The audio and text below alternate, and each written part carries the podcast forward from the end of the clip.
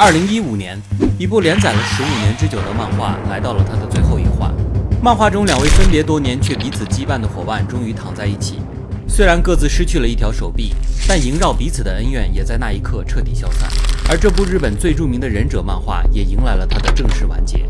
在连载的十五年间，它以《海贼王》和《死神》并列为日本后龙珠时代的三大民工漫。他的作者也将继续创作自己新的漫画作品，完成从小憧憬的武士漫画梦想。然而，事情的发展并不像想象的那样顺利。这一次，他还能重现曾经的辉煌吗？那么，就让我们走进今天的主角——岸本齐史。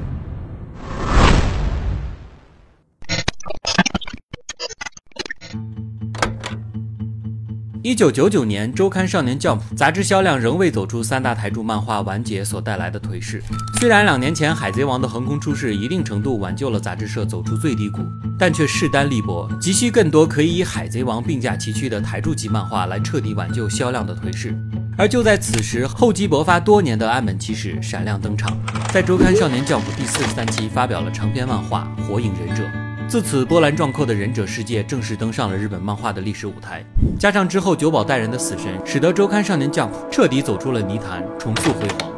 那么默默无闻的岸本到底是如何跻身三大新台柱之一的呢？这一切都要从他的少年时期开始说起。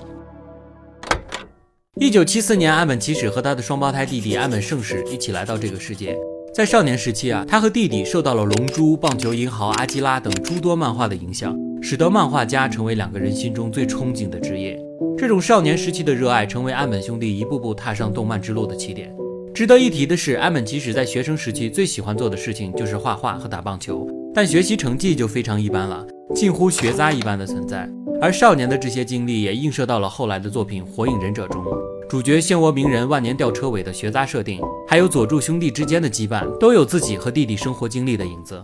之后，岸本即使在稀里糊涂考上一所高中后啊，仍然没有把心思花在读书上，而是全身心的进行漫画创作。但是很快，岸本就发现自己根本不知道从何处开始入手，因为多年疏于文化课学习，导致岸本根本就不会讲故事。一边悔恨着，又一边不断的练习。最后，高中三年过去了，果然还是没画出什么成果。好在学习成绩终于不是垫底了，在高中结束的时候，全班三十九个人，他考了第三十八名。一九九四年，因为成绩太差，未能如愿考上理想的大学，岸本只能进入私立的九州产业大学美术系学习绘画。好在私立大学的课程安排并不紧张，让岸本可以有很多的空闲时间进行练习。所以在这段时间，他更加专注地把时间都留给了画漫画。终于，付出的时间得到了回报。在大二的时候，他创作的短篇漫画《机器人》顺利入围了周刊少年 Jump Hopsip 上，并荣获了第一名。这也是岸本齐史第一次获得了来自漫画行业的肯定。更加坚定了岸本齐史要做漫画家的决心。那一年他二十一岁，双手插兜，不知天高地厚。通过这次获奖，也让周刊少年 Jump 的编辑史作康介注意到了这个年轻人。他深信岸本齐史会是下一个可以比肩尾田荣一郎的漫画家。彼时，自信的岸本齐史正在筹备自己的长篇作品，因为看到了沙村广明的无限制助人给予他灵感，于是他决定创作一部长篇的武士漫画，埋头准备了小半年的时间。但意外的是啊，在这期间，浪客剑心横空出世，并且大受欢迎，使得岸本一度陷入了迷茫，该不该继续自己的计划呢？就在此时，编辑始作康介及时替他按下了休止符，并提出了自己的建议：不如我们尝试一下忍者漫画。一九九九年，在经历了长达四年的沉淀与准备之后。岸本齐史正式在周刊少年 Jump 第四十三期发表了长篇漫画《火影忍者》，千奇百怪的忍术对决、智计迭出的战斗场景、多角度分镜的运用、正反人物的强势对决，都使得读者血脉喷张、兴奋不已，人气节节攀升。自此，波澜壮阔的忍者世界正式登上了历史舞台。而编辑史作康介不仅帮助岸本齐史把控漫画的发展方向，更深度参与了《火影忍者》的剧情创作。始作康介要求岸本齐史着力突出角色的个性描写，以示区别。佐助、鹿丸、小李、日向、我爱罗等角色都是岸本齐史在始作康介的指导下数亿起稿才最终完成的人物设计，使得火影忍者在开局就有着鲜明的角色群像，让每个读者都能在这部漫画中找到自己喜爱的角色。而这样鲜明的角色定位和剧情，也推动着火影忍者在连载的第二年就荣登人气排行榜第三名，单行本的销量更是节节暴增。促成了《火影忍者》成为了未来十年杂志社绝对的台柱级漫画之一。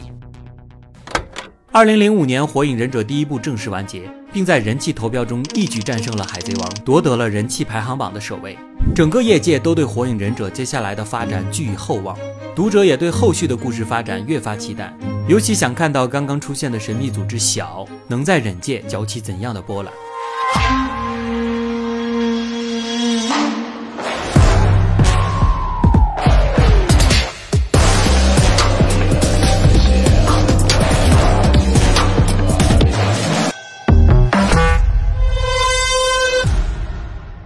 使得杂志社认为，《火影忍者》在之后的连载中很有可能将《海贼王》拉下第一顺位，荣登王座。但是令人没有想到的是啊，粉丝在看到继续更新的《火影忍者》后，却并没有得到应有的满足。漫画逐渐走偏的剧情受到了广大读者的质疑，觉得漫画的精彩程度远逊于第一部。而这种状况在之后的几年更新中，并没有得到根本的改善。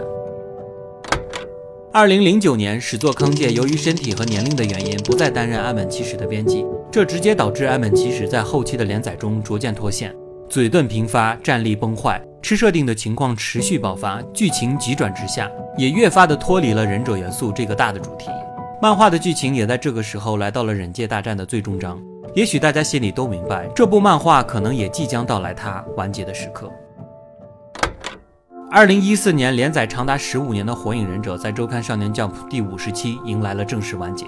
此时，这部漫画在日本的累计销量达到了一点五亿册，而全球的销量突破了二点五亿册。虽然总销量和《海贼王》仍有较大差距，但《火影忍者》在海外却是更加受欢迎，其海外的销量领先了《海贼王》整整三千万册。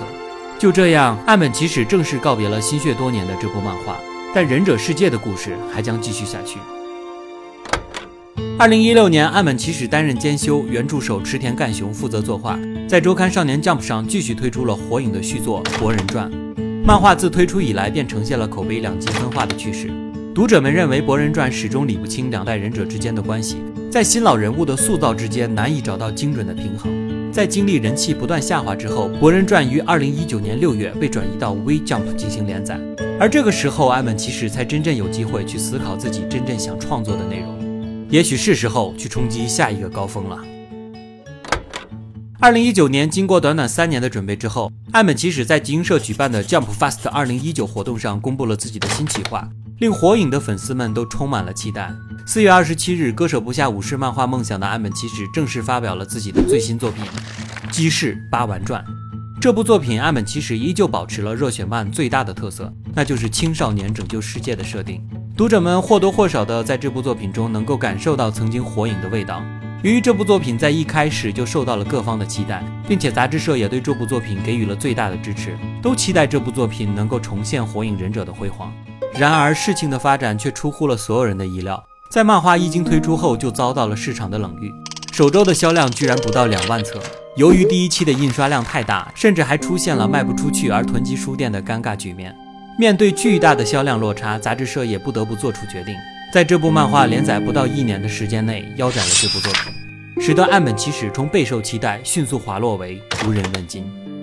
而对于许多动漫迷来说，甚至还不知道这部新作存在的情况下，他就在第二年的五月十三日发售了正式完结的最终卷。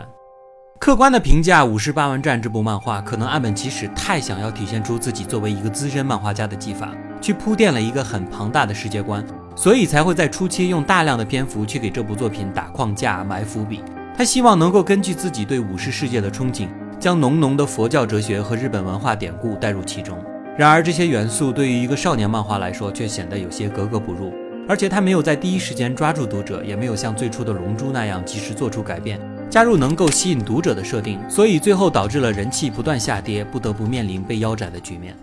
其实，纵观周刊少年 Jump 的历史，在一部台柱级别的作品完结之后，还能凭借新作继续稳坐台柱之位的创作者，也只有鸟山明和富坚义博这两个人能够做到。所以，岸本齐史的失利也只是漫画家创作领域一次稀疏平常的低谷而已。我们不需要为岸本齐史觉得遗憾。作为一名漫画家，一生能够创作出一部声名远扬的作品，也是极为难得。岸本齐史凭借着多年的努力，坚持不懈，达到了常人所无法企及的高度。尽管《火影忍者》在连载的后期有诸多遗憾，但他依旧陪伴了人们度过了最美好的青春年华。所以，安本齐史完全对得起“努力的天才”这个称号。如果因为天才的天赋望而却步，放弃努力，那才是真正的懦夫。即便有一丝机会燃烧生命去证明这一切，对于岸本齐史来说，那才是一个没有遗憾的人生。因为我们知道，木叶飞舞之处，火一生生不息。怖いのは、本当に怖いのは、あの、才能持ってる、まだ出てきてない新人です。それが一番怖いです。若い子たちにこう負けないようにやりたいなって、思ってます。はい。